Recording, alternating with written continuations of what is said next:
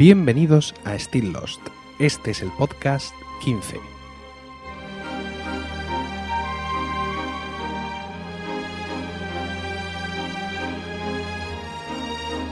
Muy buenas, espero que estéis todos bien en el momento de escuchar este podcast y dispuestos a pasar un rato juntos, rememorando nuestra serie favorita. Respecto a vuestros comentarios al capítulo anterior y mis propuestas de cambiar el formato o el sistema de grabación, realmente vuestros comentarios, como decía, se han adelantado a la realidad, ya que me decíais que mantenga el formato eh, como sea, que grabe cuando pueda, pero que el formato lo mantenga. Y efectivamente, pues eso es lo único que voy a poder hacer, que grabar cuando pueda. Prometeros que no voy a abandonar el podcast, pero mantener este formato que parece ser que es el que más os gusta a todos. Paso ahora a presentaros este podcast de hoy, de duración y esquema tradicionales, en el que hablaremos de los episodios del 14 al 17 de la segunda temporada, que van desde la primera aparición de Benjamin Linus como Henry Gale hasta que se revela por fin que es un farsante y que en realidad es uno de los otros. Así pues, sin matilación, comenzamos. El capítulo 14 lleva por título One of Them, que traducido significa uno de ellos. Fue emitido originalmente el 15 de febrero de 2006 y está centrado en Sayid. Este capítulo fue emitido una semana justo después del anterior, así que no, no hay parón aquí. Rousseau lleva a Sayid hasta un hombre al que ha capturado y que ella cree que es miembro de los otros. Sayid recurre de nuevo a sus habilidades como torturador para sacar información de este tal Henry Gale, de quien finalmente Sayid también cree que es miembro de los otros. En el flashback, Sayid tortura a alguien por primera vez, su comandante en Irak durante la Primera Guerra del Golfo. Bueno, tenemos aquí otro capítulo duro de ver, no, solo mm, por, las escenas violentas que presenciamos, sino también por el trasfondo emocional de, de dichas escenas. Asistimos al primer acto de esa obra maestra del engaño que es Benjamin Linus. En su momento vivimos, junto con los sobrevivientes, la duda sobre si era realmente o no un miembro de los otros. Ahora, en un segundo visionado, esa duda evidentemente ya no existe, pero mm, sigo maravillado con la capacidad del personaje y del actor para resistir emocionalmente la prueba de fuego que supone ser torturado. Eh, más adelante conoceremos que Ben Linus no fue capaz de asesinar a Rousseau y a su hija recién nacida, conformándose simplemente con el rastro de esta última. Quizá por ello Rousseau parece tan convencida de que este Henry Gale es uno de los otros, pero para mi gusto le falta un poco de determinación a la hora de, de decírselo a Sayid. Rousseau le dice que mentirá todo el rato y que hable con él a su estilo, pero no entiendo por qué no simplemente le relata su anterior experiencia con él. Supongo que por licencia del guion. El interrogatorio de Sayid a Ben Linus es minucioso y muy profesional. En el flashback podemos ver que Sayid no era un torturador de oficio, sino que fue adiestrado por la inteligencia americana tras ser capturado en la Primera Guerra del Golfo. Las escenas en las que se enfrenta a su coronel y cómo este obcecado incluso le ordena que se suicide son realmente dignas de pertenecer a cualquier superproducción bélica de Hollywood. Y no solo por la profundidad y documentación del guion, sino también por la puesta en escena, el equipamiento del ejército, las bases militares, los pozos humeantes. Eh, bueno, sabemos que Lost fue una superproducción, pero capítulos como este lo evidencian. Henry Gale parece muy convincente en el interrogatorio hasta Sayid hasta que Sayid le, digamos que le enfrenta y tiene un tenso diálogo con él sobre los detalles del supuesto enterramiento de Henry Gale a su mujer. Si fuera cierto, recordaría todos los detalles, dice desencajado, recordando cuando tuvo que, que él mismo enterrar a, a, Shannon. Esta es una grieta emocional por la que Henry Gale entra.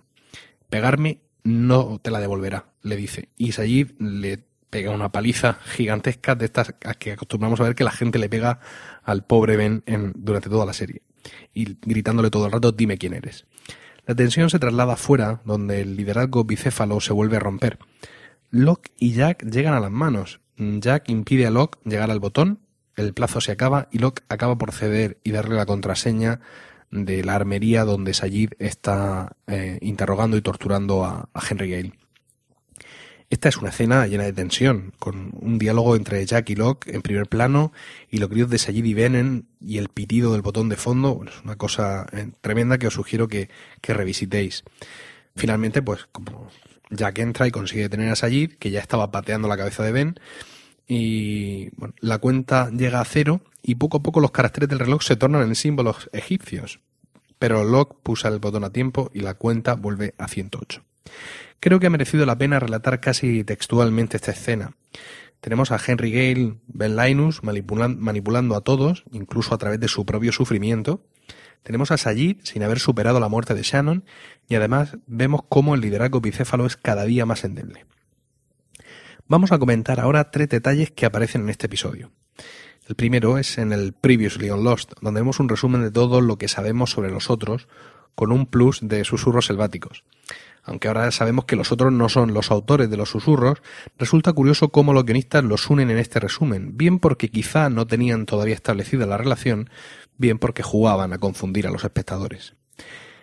El segundo detalle que quiero comentaros es que en el flashback Sayid es interrogado por Kelvin Joe Inman, el que será el compañero de Desmond en la escotilla. Es la primera vez que le vemos. Y también tenemos otra aparición estelar, aunque mucho más fugaz, y que se trata del marido de la madre de Kate, aquel al que ella llamó padre durante toda su vida, el sargento mayor Sam Austin, que acompaña con otros soldados a Sayid en un furgón y contempla una foto de la joven Kate. El tercero y último es una escena sin relevancia para la trama, en la que descubrimos que Harley se guardó parte de la comida de Dharma para sí. Volvemos ahora al desarrollo del capítulo porque merece la pena detenernos en la escena final del mismo. Sayid le confiesa a Charlie lo de la tortura a Henry Gale y le dice que sabe que es de los otros porque no siente culpa por torturarle. Le recuerda a Charlie que los otros le estrangularon y le abandonaron para que muriera y se llevaron a Claire. Dice que Jack y Locke parecen haberse olvidado de eso y le pregunta si acaso él también se ha olvidado. Este final nos pone a Charlie en escena, listo para retomar algo de protagonismo en los siguientes capítulos.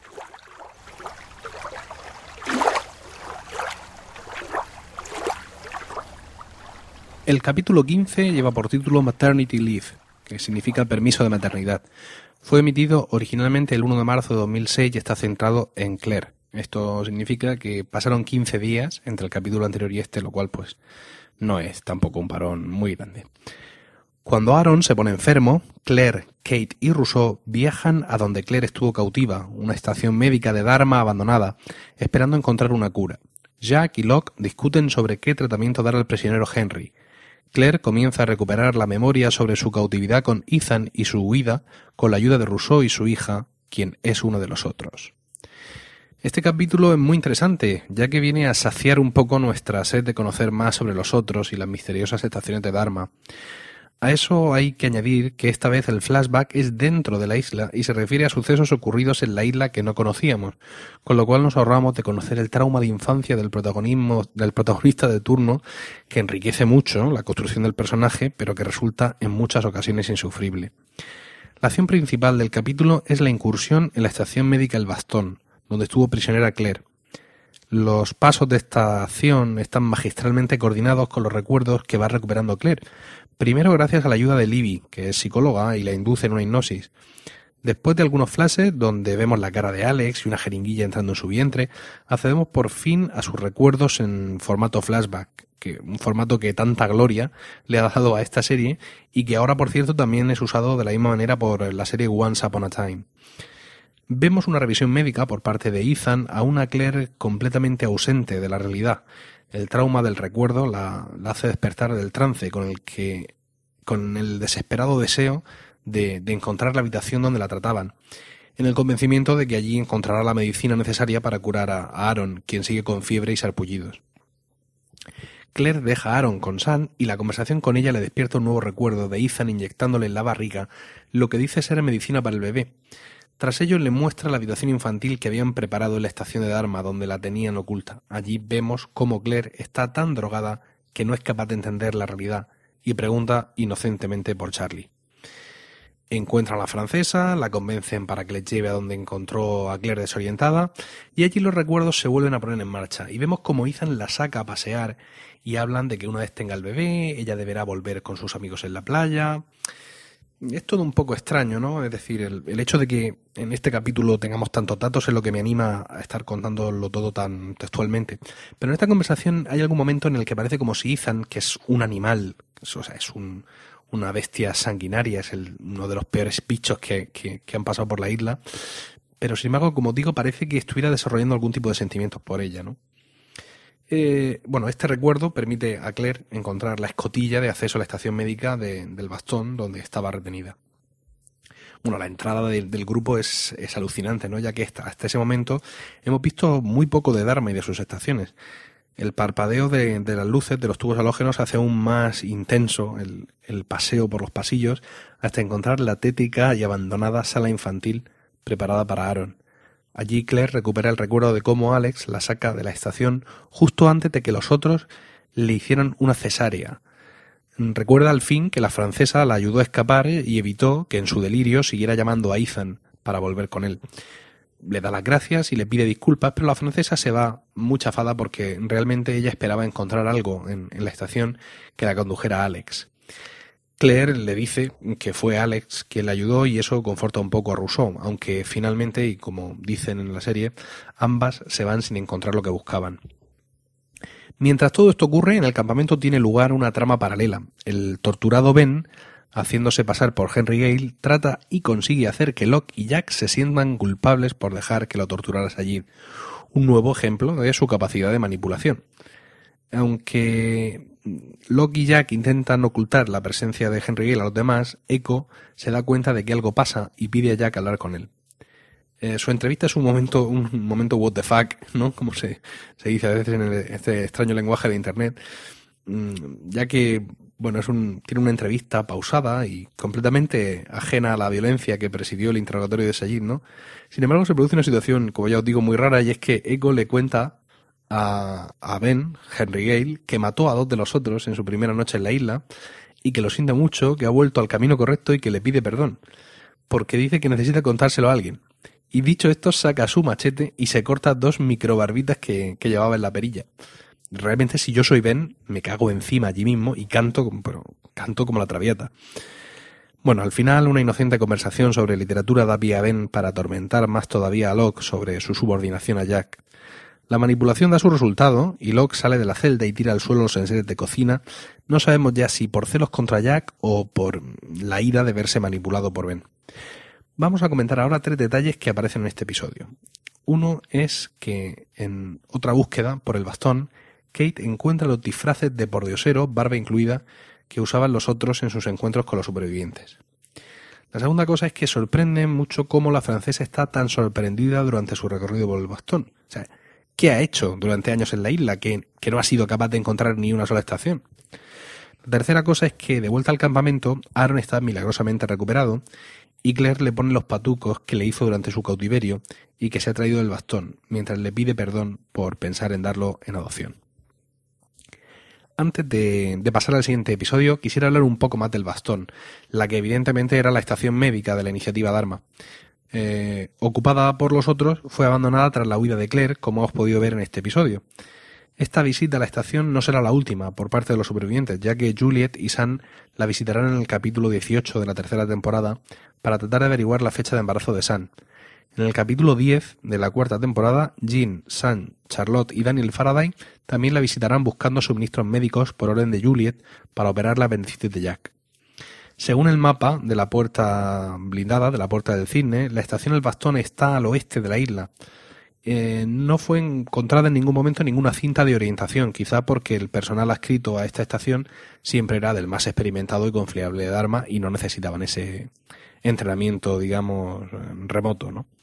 Al igual que en el cisne y la flecha, no había indicaciones de cuarentena en ninguna de las puertas de la estación El Bastón.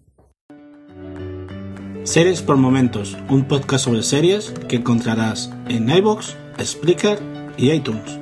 Porque cuando eres padre, eso es lo que te queda, ver series por momentos.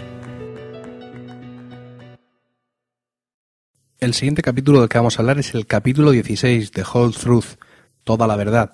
Fue emitido originalmente el 22 de marzo de 2006 y está centrado en Sun, y de nuevo pasan 15 días entre este capítulo y el anterior. Ana Lucía, Sayid y Charlie buscan el globo de Henry. Sam descubre que está embarazada. En los flashbacks, Sam descubre que Jean es estéril, pese a que el médico había dicho previamente que los problemas venían de ella. Estamos en un capítulo no tan relevante en hechos como en configuración y preparación de todo lo que sucederá en episodios venideros. La acción está muy bien dividida en tres frentes: el embarazo de Sam, sus flashbacks y la trama de Henry Gale en la escotilla. En la trama de San es donde vemos por fin la transformación de Jean de animal de bellota a persona. Comienza el capítulo dando lo peor de sí, rompiendo el jardín de Sam porque ésta se empeña en estar allí a solas, pese al intento de secuestro por parte de los otros. Charlie, en realidad. Sin embargo, acaba el capítulo literalmente de rodillas, reparando el jardín y dando gracias a Sam por quererle y por el milagro de quedarse embarazada pese a ser él estéril. Aunque Sam se lo ha contado, sabemos que no es toda la verdad, que aunque ella le promete que no ha estado con otro hombre, nosotros sabemos que se estuvo acostando con su ex pretendiente Lee durante lo peor de su matrimonio con Jean. En el flashback vemos cómo la reacción de Jean ante la supuesta infertilidad de Sam fue lo que la llevó a brazos de su amante. Respecto al asunto de Henry y Ben, Ana Lucía entra en juego y consigue que le haga un mapa de dónde está su supuesto globo, iniciando su búsqueda junto con Sayid y con Charlie. Hacen noche y Ana Lucía le pide de nuevo perdón a Sayid por matar a Shannon y él le dice que no fue culpa de ella, sino de los otros, y que se lo hará pagar a Ben si su historia no resulta ser cierta. Por la actuación de Henry en este episodio, cada vez está más claro que es uno de los otros. Vamos a comentar ahora tres detalles que aparecen en este episodio. El primero es que Sam se encuentra con Hugo en la selva. Él viene comiendo una chocolatina de sus reservas secretas y ella lleva el test de embarazo, por cierto, un test de laboratorios Whitmore disimulan uno con el otro y siguen sus caminos. El segundo es que eh, al final, trabajando en el jardín, Sam le pide a Jean quedarse sola un rato con sus pensamientos, y cuando se despide de él por primera vez en la serie le dice te quiero. Él la besa y le responde lo mismo en inglés. El tercer detalle que quería comentar es que Jack saca a Ben de la celda y le da cereales para desayunar, y así se enteran de que le dio a Lucía un mapa del globo, él aprovecha para retorcerles un poco más la moral y dejarles llenos de dudas e intrigas contra él y uno contra el otro. ¿Cuánto sufrimiento se habrían ahorrado si le hubieran cortado el cuello justo ahí, en ese momento?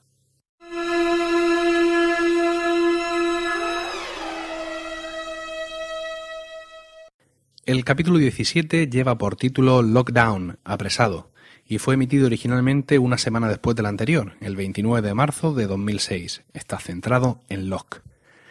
A causa de un accidente, Locke se ve atrapado por una puerta metálica dentro de la escotilla y debe pedir a Henry Gale que introduzca los números en el ordenador. Ana Lucía, Sayid y Charlie vuelven y revelan que Henry miente y que es uno de los otros.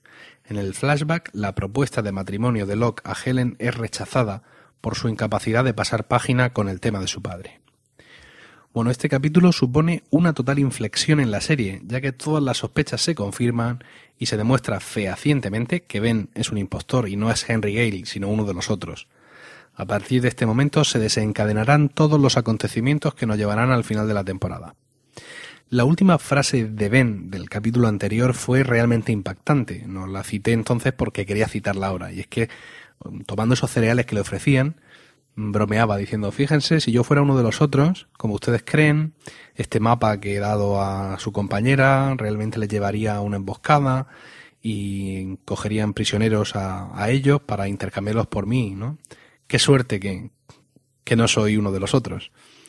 Bueno, pues es una frase tan impactante, se queda el capítulo anterior tan en el aire, os recomiendo que veáis ese final del capítulo 16, que la acción en, el capítulo este, en la isla, comienza justo ahí, o sea, de nuevo sentados en la mesa, con Jack reaccionando mm, violentamente a esa pseudo broma y pidiéndole que dibuje de nuevo el mapa.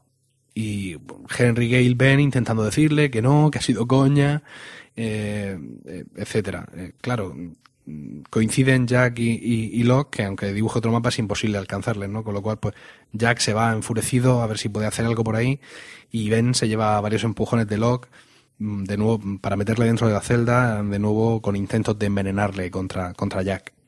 Aunque el flashback de este capítulo parezca no tener mucha relación con el capítulo, en realidad sí demuestra cómo debajo del implacable Tarzán místico que conocemos como Locke se esconde una persona insegura y capaz de cualquier cosa por el amor de un padre que ya le ha dicho por activa y por pasiva que ni le quiere ni le va a querer.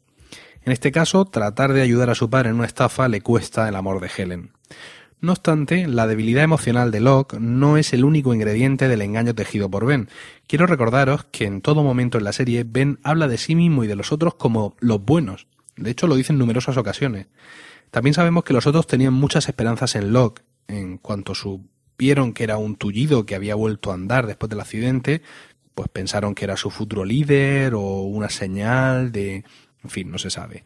Todo esto hace que Ben le haya ayudado y que en ningún momento haya tratado de huir o de asesinarle, como haría después, aprovechando que estaba atrapado bajo la puerta. Evidentemente Ben no está dispuesto a ceder eventualmente el mando de los otros, pero es lo suficientemente listo para manejar esa hipotética situación de otra forma, como así le veríamos hacer más tarde. Os recuerdo que el accidente que atrapa a Locke bajo la puerta blindada no es sino la cuenta atrás que atrapa a los habitantes del cine en el núcleo central mientras un avión automatizado de Dharma lanza víveres sobre la isla. Esto ocurre de tanto en cuanto. El, aparente, eh, el aparentemente heroico comportamiento de Ben disuade en todo momento al espectador de pensar que es uno de los malos, ¿no? Máxime cuando casi al principio del episodio dejamos al grupo de Ana Lucía frente a la tumba de la esposa de Henry Gale y el globo descrito por este. Por ello sorprende mucho más la llegada de todo el grupo, incluido Jack y Kate, a la escotilla, con pruebas de que es un farsante. Eh, os recuerdo que eh, esa tumba de la esposa de Henry Gale en realidad no era de la esposa, sino del propio Henry Gale, enterrado por los otros con su carnet de conducir, donde se veía que era una persona de raza negra. Eh, la mirada desafiante de Ben nos indica a todos que una nueva era acaba de comenzar en la serie. Vamos a comentar ahora tres detalles que aparecen en este episodio. En el flashback, Locke está trabajando repasando los cimientos de la casa de Nadia, la novia de Sayid. Os recuerdo que Sayid sabía que estaba viva y, a cambio de su paradero, ayudó a la CIA en una misión y de hecho iba a reunirse con ella cuando el avión se, se estrelló. Por lo menos descubrimos que no se ha casado y que le queda cierta esperanza en el futuro para Sayid. El siguiente detalle es que Jack engaña al mayor estafador de la isla. Provoca a Sawyer para que le invite a jugar al póker, sabedor de que es mejor que él y que finalmente podrá arrebatarle todas las medicinas que mantiene escondidas. En una conversación durante la jugada le dice que aprendió a jugar al póker en Tailandia y se sobreentiende que de allí vienen sus tatuajes. La escena acaba con una chulería por parte de Jack, porque Sawyer le pregunta ¿Por qué no me has pedido las armas? Y Jack le dice cuando las necesite, las tendré. El último detalle que quiero comentaros es que en, el, en un momento de la cuenta atrás eh, se apagan las luces y se encienden las de emergencia dentro de, de la escotilla, mostrando a Locke el mapa de la puerta blindada, que se esfuerza en memorizar a toda velocidad. Más tarde, cuando ya están hablando, Ben niega haber introducido los números para resetear de nuevo el contador a 108 minutos. Evidentemente existe algún mecanismo de autointroducción de los números, dado el caso de que en un cierre de emergencia ocurra, mm, pues eso, que eh, ha llegado el final de la cuenta atrás y que todo el personal está atrapado en el núcleo central de la estación. Quiero recordar que con este detalle de han metido o no, los números, luego Ben jugará un poco con, con los supervivientes.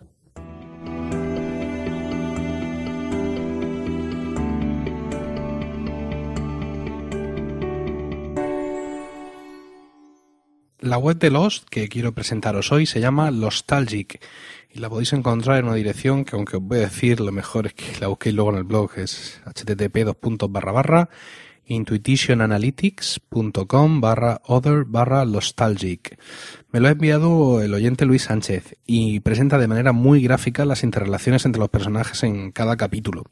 Eh, entráis a esa web y a la derecha arriba pone index, graph, matrix, eh, algunas opciones más. Entonces, pues podéis pinchar Graph, por ejemplo, y ya veréis enseguida cómo os aparecen eh, las bolas con, bueno, aparecen instrucciones sobre cómo navegar usando el ratón, aunque carga también en un tablet o en un smartphone, pero menos usable.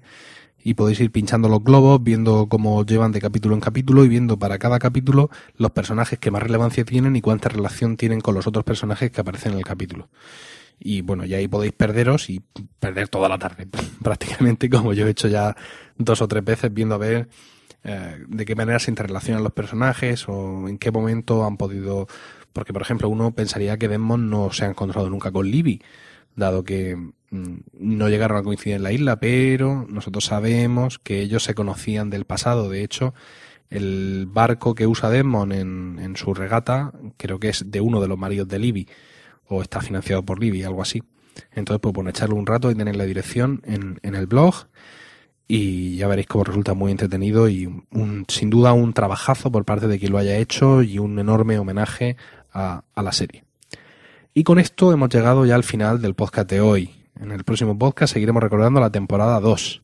Espero vuestros comentarios a este podcast y sugerencias y aportaciones en general por todos los métodos que pongo a vuestra disposición y que son los comentarios en el blog stilllost.emilcar.es, el correo electrónico stilllost.emilcar.es, los comentarios en iTunes, también en facebook.com stilllostpodcast, también en iVoox y también en Twitter, donde somos arroba slpodcast. Y por supuesto, también en Google Plus, donde nos podéis buscar como Still Lost Podcast y agregarnos a vuestros círculos. Ahora sí, terminamos aquí. En nombre de los de Grutz, Álvar Hanso y todos los que componen la iniciativa Dharma, gracias, namaste y buena suerte.